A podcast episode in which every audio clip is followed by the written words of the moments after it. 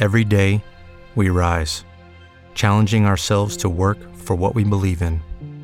At U.S. Border Patrol, protecting our borders is more than a job, it's a calling. Agents answer the call, working together to keep our country and communities safe. If you are ready for a new mission, join U.S. Border Patrol and go beyond. Learn more at cbp.gov/careers.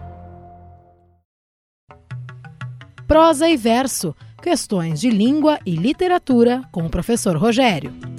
Olá, queridos ouvintes. Hoje lhes apresento o escritor João Anzanello Carrascosa. Esse paulista da cidade de Cravinhos é professor da área de comunicação e autor de obras profundamente líricas. O seu Diário das Coincidências, publicado no ano de 2016, contém pouco mais de 30 contos. Os fios que ligam todos esses textos são as tramas obscuras, mas muito presentes, das coincidências.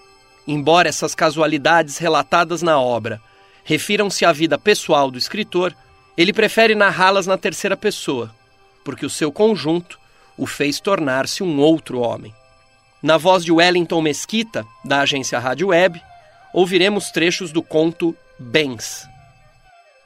Se o nascer é um sair da terra e o morrer um retornar a ela, as duas pontas, embora em tempos distintos, igualam-se um dia.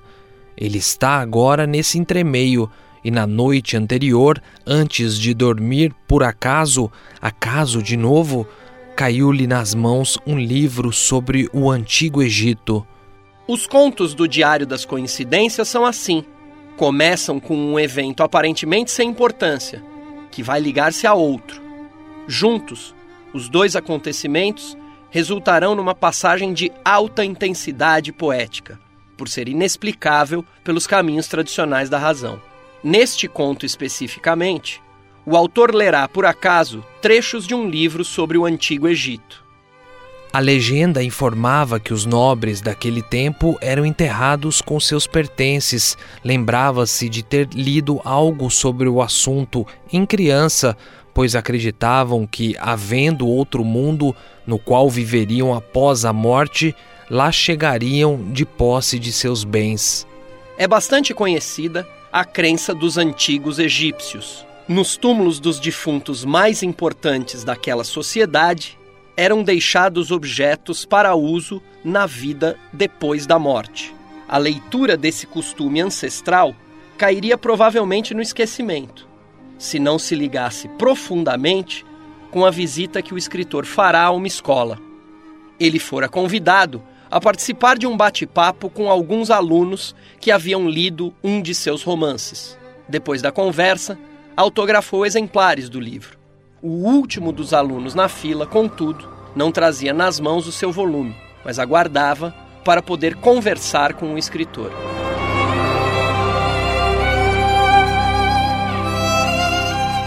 Então ouviu o menino contar que a avó era uma velha leitora de sua obra. A avó tinha na estante todos os seus livros de contos. A avó sabia parágrafos inteiros de muitas de suas histórias. A avó só não sabia que ele publicara aquele romance, senão quando o viu nas mãos do neto num almoço de domingo. Está aí a primeira coincidência. A avó era leitora fiel de Carrascosa, cujo romance de título Aos Sete e aos Quarenta fora adotado pela escola do neto como leitura obrigatória. O conto está a apenas dois parágrafos do final, e é precisamente aqui que observamos que as vidas têm caminhos coincidentes que desconhecemos, mas que se revelam de maneira fulgurante quando se encontram por um breve momento.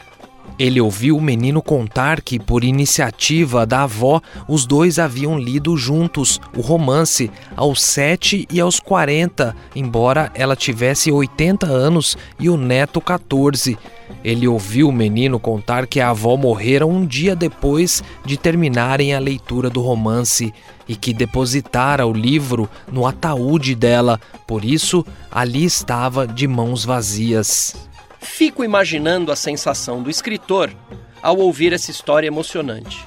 O neto depositara no caixão da avó o livro que ambos leram juntos, como faziam os antigos egípcios.